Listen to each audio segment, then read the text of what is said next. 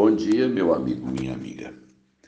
Essa madrugada eu acordei antes do dia clarear e, aproveitando o frio gostoso e a coberta quentinha, eu passei pela minha mente uma porção de coisas que eu gostaria, quem sabe, de compartilhar com você que me dá a honra de me ouvir todas as manhãs.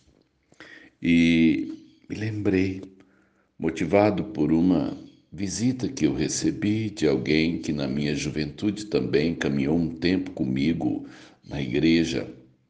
Nos reencontramos é, depois de muito tempo e, ainda que ela não dissesse, eu a achei muito triste, muito amarga. Ela não entrou em detalhes a respeito da razão, mas ao que me parece, é, os, os passos, escolhas e caminhos trilhados não foram felizes. E, ainda que tenhamos mais ou menos a mesma idade, eu achei como que atrasada parada no tempo em relação ao que a minha vida andou e amadureceu na minha fé e no meu relacionamento com Deus. Me lembrei então de um do último versículo, dos dois últimos versículos que estão em Gênesis no capítulo 4, quando a Bíblia trata de Abel e Caim. Diz assim: Tornou Adão a coabitar com sua mulher, e ela deu à luz a um filho a quem pôs o nome de Sete, porque disse ela: Deus me concedeu outro descendente em lugar de Abel, que Caim matou. A Sete nasceu-lhe também um filho, ao qual pôs o nome de Enos. Daí se começou a invocar o nome do Senhor.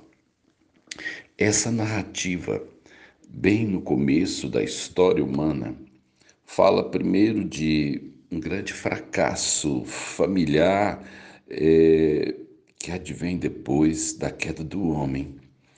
A Abel é morto por Caim, seu irmão, e Caim é banido da, da companhia da família, e assim é, Adão e Eva perdem dois filhos no mesmo evento, e um por morte física e outro simplesmente porque foi banido e nunca mais se encontraram.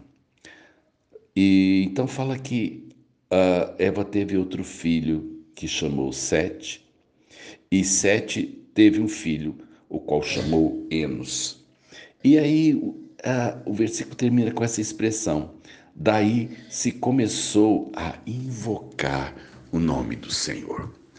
Me veio à mente, de repente, um vazio que aparece entre a crise de Adão e Eva com Deus, a crise da perda de Abel e Caim, e que depois nasce um, um outro filho, desse filho vem um neto e a partir é, do nascimento do neto de Adão é que se inicia um relacionamento com Deus. Parece que a crise foi afastando a família de Deus.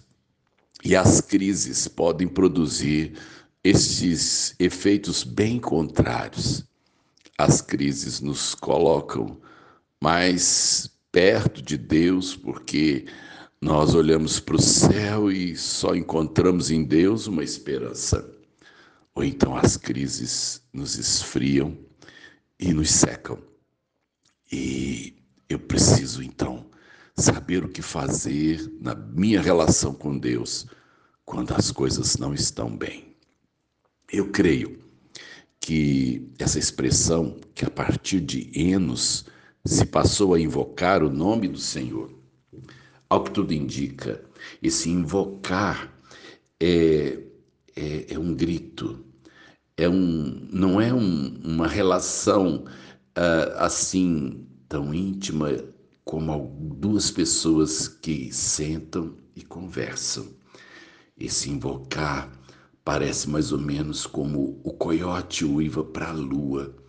Ele não entende muito bem, mas ele olha para o céu e ele tem vontade de clamar, parece um, um som angustiado. E assim muita gente se relaciona com Deus. É, parece que Deus está distante, parece que a sua oração é um grito choroso.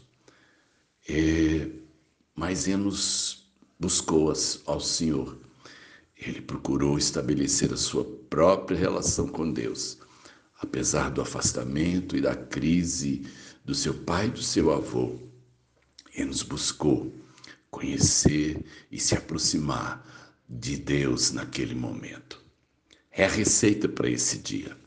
Não sei como anda seu coração e as suas dificuldades, mas é tempo de olhar para Deus, não com ressentimento, mas com confiança e se aproximar dele para conhecê-lo melhor.